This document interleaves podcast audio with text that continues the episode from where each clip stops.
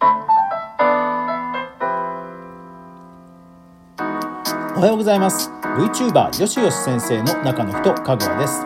TikTok でバズって YouTube へ誘導するというのは定番手法になりつつあります。一方で全ての TikToker が応用できるものではないということがだんだん分かってきたんですよね。YouTube で苦戦する TikToker に共通する傾向それを今日はまとめてみましたんでご紹介します。それでは行ってみましょう。今日の話題があなたを変える。この番組はマーケターとして20年以上フリーランスで活動しています。かぐわがネットで好きなことで稼いでいくクリエイターエコノミーについてゆるりと語るラジオ番組です。ポッドキャストアプリや音声配信アプリで毎朝7時365日配信してますのでぜひ登録、フォローよろしくお願いします。はい、今日は動画クリエイターさんに向けた話題です。ただまあフォロワーをね、増やすということではいろんな人に参考になると思いますので、ぜひ最後まで聞いてください。はい。TikTok からね、YouTube へ誘導する、これも定番手法と言われてきましたよね。要はその TikTok というのは、アプリを立ち上げてパッパカパッパカ画面をスクロールしていけば、とにかく動画がね、目に飛び込んでくると。YouTube の場合は何かしら検索とかでね、見つけてもらっても、まずはクリックされないことには再生されないというところでは、とにかくユーザーさんの、リスナーさんの懐に入り込みやすい。それが TikTok だということをこの番組でも何回も強調してきました。ですから TikToker さんが YouTube に来て成功する事例たくさんあるわけですよね。もう一番有名どころとしては純也さん。名前は皆さん知らないかもしれませんが、世界的にはもう何千万というフォロワーを獲得している、えー、YouTuber になった元、Tik、まあ元というか今も TikToker ですけども、純也さんとかね、あと周一郎さんも本当にバズって、えー、YouTube でも確か何十万人かもう獲得されてますよね。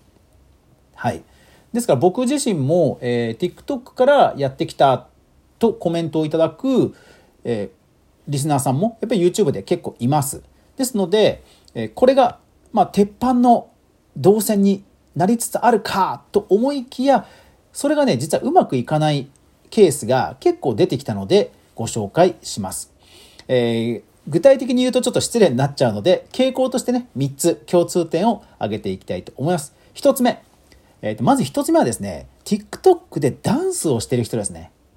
これ意外に思われるかもしれませんがこれ実はですね大きな壁が著作権なんですよ。TikTok はえ、TikTok の中でダンスをするその時に音源を、ま、適用して、ま、ダンス動画にするわけですけども YouTube ショートの方でも一応その音源は提供されてるんですけどもそれが 100%TikTok のリストと YouTube ショートのリストと一致してるわけではないんですよね。そうだから TikTok で使えた音源が実は YouTube ショートでは使えないってことがね結構あるんですよ。そしてさらに TikTok では、まあ、残念ながら著作権侵害音源というのがまあはびこってます。まあ、これは本当しょもう本当に残念なところなんですが著作権侵害をした音源でダンスをしている動画もまあバズってるんですね。じゃあそれ YouTube ショートでそのまま持っていったりするじゃないですか。そうすると当然著作権侵害の AI そっちは YouTube はその AI はむちゃくちゃお利口ですからまあそこで広告収入当然なくなるわけです。もちろんフォロワーがいない状態では広告収入さえもそもそもないんですけども、ただやっぱりモチベーションかなり下がりますよね。このね、音源の壁がね、ものすごく大きいんですよ。はい。ですから、えー、さらに、トーク系？踊ってみたではなくてトークでトークとか変顔とか面白系なんだけどほらあの音源でタイミング合わせてパンパンパンとかいう動画 TikTok でも定番なんですがそういうのもですから YouTube ショートではまあまずあのそのまま持ってきづらいです。そうなんですよですから周一郎さんが、えー、YouTube で成功してるというのも彼は、まあ、トークあの日常の Vlog 的な、えー、こ Vlog 的な日常をトークで持っていくっていうそういう映像の作り方なのでやっぱり YouTube にも合うんですよね。別にそれあのトークの内容が一緒だとしてもで、仮に BGM が変わっちゃったとしても、それ全然影響ないじゃないですか。でもやっぱり BGM ありきの踊ってみた動画とか、その面白、あの、ちょっとしたアクション動き動画っていうのは残念ながらね、YouTube ショートでは持ってきづらい。で、えー、純也さんは、えー、面白ではあるんですけど、やっぱり音源を特に必要としてないんですよね。そう、これはね、本当に大きな障壁で、インスタリールに持っていく場合でも当然それが出てくるんですよね。音源をね、音源があってバズってるってことね、いうのが、まあ、TikTok でね、ほんといっぱいあるんですよ。はい。それから次。えー、それから次はですね、えー、残念ながらやっぱりその、YouTube ショートは、えー、まあ再生回数は多いですよ。なぜならば、えー、YouTube アプリの、えー、トップに出てきて、で、まあ一回タップさえすれば、あとは TikTok と同じようにスルスルめくっていくたんびに勝手に再生されますから、再生回数は当然多いんですよ。多くなるんですよ。一般動画よりもね。ある程度そのリスナーさんの層に合ってればね。ただ、やっぱりこのショートには広告が出ないんですよ。で、広告が出ないということは、やっぱりね モチベーション下がっちゃうんですよね。あのそこは YouTube の技術力をもってすれば多分いずれ実装はしてくると思うんですけどやっぱりね現状では広告が一切出ない再生回数は何万とかバズったとしてもやっぱりねフォロワーが増えないことがあったりするのでやっぱりねうんモチベーションが上がらず継続ができなくなると。結局ね、同じ動画を使ったとしても投稿したりとか、あと YouTube の場合、ほら、タイトル付けとか概要欄とか、そのパッケージングにものすごく手間がコストがかかるんですよ。TikTok は別に投稿さえしちゃえば終わりですけども YouTube はねほらサムネイルとか、えー、概要欄とかタイトル付けってものすごく重要じゃないですか。その手間って TikToker にしてみたらやっぱりねなんかね面倒以外の何者でもないんですよね。なのでやっぱり続きづらい。うん、で、えー、3つ目が、えー、ショートならではの話なんですけどあの YouTube でえフォロワーが増える時ってやっぱり、えっと、今の今いろんな競合がいっぱいいる YouTube の中ではやっぱり検索で見つけてもらって自分がこういうスキルノウハウが知りたいというニーズのもとに検索をしてもらいそして誰かさんを見つける。でその人の過去動画を見てあこの人のチャンネルから学べばいろんなことが分かってスキルアップできるなというような登録するメリットを感じるかどうかがものすごく重要なんですよ。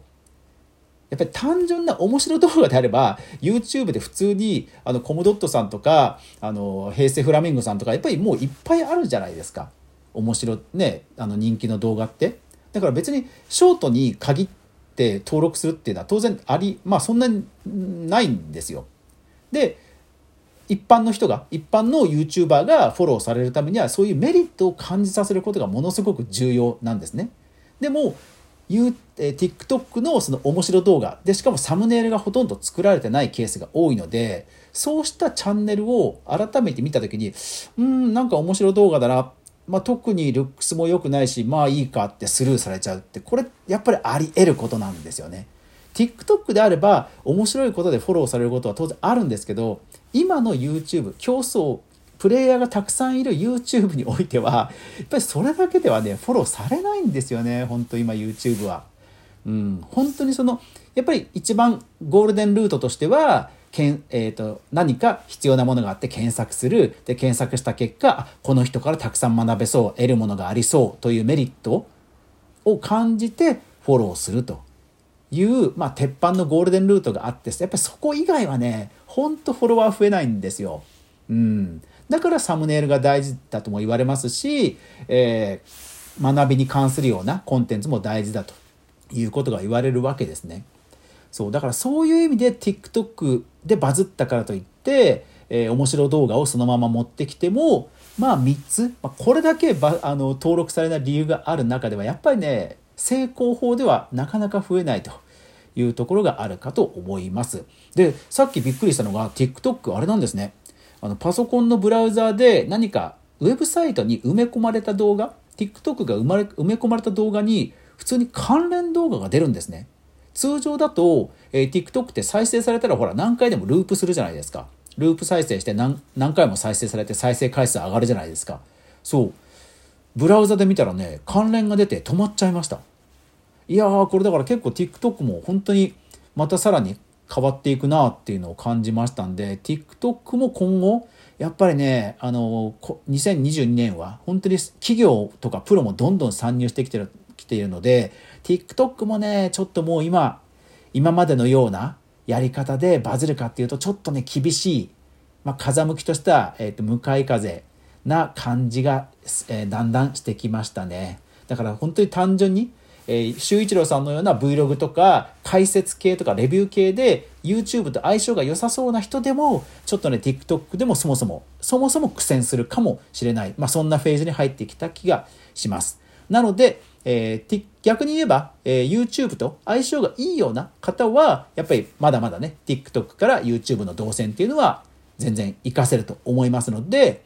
はい。ぜひ、えそのあたり皆さんのフォロワーを増やす戦略に考慮していきましょう。いやー、やっぱりゴールデンルートと言われる手法もね、本当に半年経つとどんどん変わっていっちゃいますよね。ですから、このクリエイターエコノミーニュースを皆さんも購読、フォロー、そしてメルマガも登録して、ぜひぜひ最新情報をキャッチアップしていき、いきましょう。はい、というわけで最後はあの宣伝でまとめてしまいましたけども、ぜひね、皆さん今後も続けていきますのでよろしくお願いします。というわけで今日も最後までご視聴ありがとうございました。え今日一日皆さんにとって良い一日になりますように願っております。お互い頑張ってまいりましょう。というわけで、えー、今日一、皆さん、今日一、あ、あ しまった、しまった、余ってしまった。というわけで皆さん、いってらっしゃい。